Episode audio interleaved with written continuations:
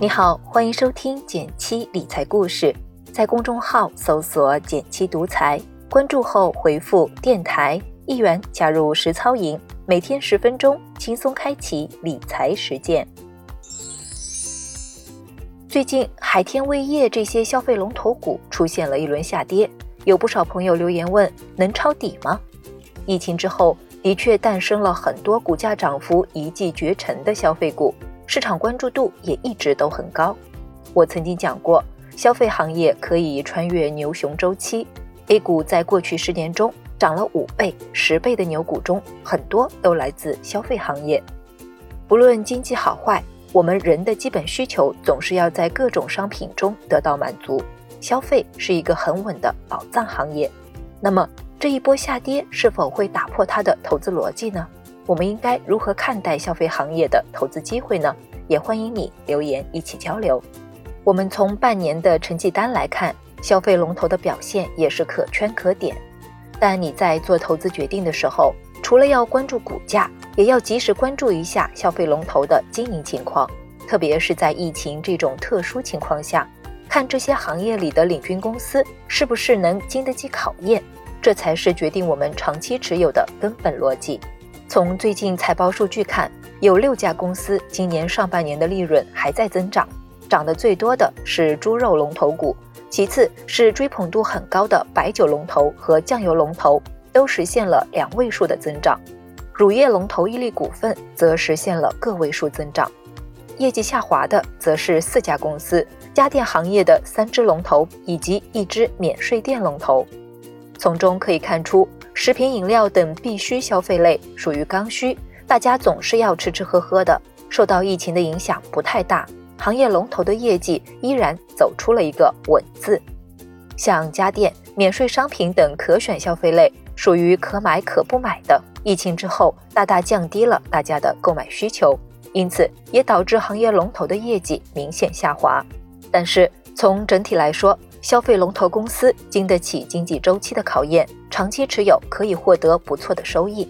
支持消费股的另一个重要原因是，中国有近十四亿人口，其中有超过四亿人的中等收入群体，需求纷繁多样。我们看到应运而生的新国货消费品牌也越来越多，整体行业的增长潜力还是很大的。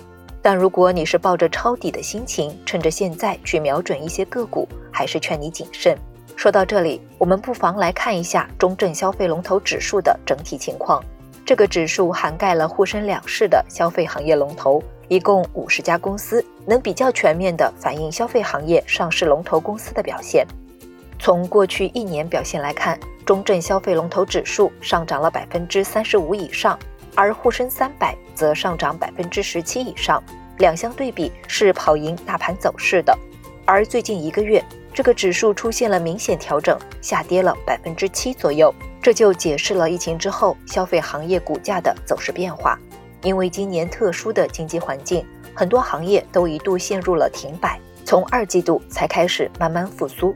只有消费行业，尤其是必需消费品，成了众人眼里的香饽饽。就像担惊受怕的时候，你特别需要一个定心丸。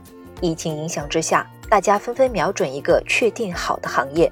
集体抱团，资金蜂拥而入，于是我们看到各消费龙头成了基金公司上半年的重仓股。这种策略在低谷的时候不失为一种互相取暖、一起做多的方式。目前有一个很明显的信号，就是抱团资金开始松手了。这一波调整可能还会持续一段时间，什么时候结束还不知道。在这样的情况下，你以为的抄底，可能只是抄在半山腰。也很可能会在下山的过程中滑坡，一方面损失了真金白银，另一方面也难以帮助培养良好的投资理念。试想一下，如果习惯性的看到跌了就买，涨了就卖，其实投资就和赌博差不多了，往往忙活了一通，可能也依然还是在自己的小圈圈里打转，难以有什么真正的长期收获。顺便提个醒，近期我们上线了一元实操营。从理论到实践，每一步都手把手，让你在实操中掌握更具体的赚钱方法。如果感兴趣，在“减七独裁”公众号回复“电台”即可参与。投资要赚到钱，还是要看你对底层的理解有多深刻、有多扎实。如果你认可消费行业属于看得懂的投资机会，那么不妨多一些长期的思路，用定投基金的方式来分批参与，把时间拉长，分摊单次参与的金额，做好短期波动的心理准备，这样心态上也会从容不少。另外，分批参与的好处是，跌了的过程能够不断积累更便宜的子弹，涨了的过程也能有扎扎实实的收获。比如交流群里就有小伙伴说，看到消费基金跌了，之前一直心动，想赶紧买五万块，但这样一次性买入的风险就很高，不如分成十二份定投买入。还有小伙伴问，用多少比例的资金参与比较好呢？像消费这样的单一行业，建议不要占据太高的投资比例，注意做好资产配置。比如有朋友的长期基金池中。就买了大概百分之二十左右的消费主题基金，涨跌都比较舒适。投资中有一句俗话：“无分歧不交易”，短期涨跌的因素往往是混杂的，所以不妨把投资的判断周期拉长一些，设定大概率赚钱、风险可控的投资规则，效果会更好。你喜欢这样细分的行业主题内容吗？喜欢的话，不妨点个赞，让我知道。我们以后也多聊聊这方面的话题。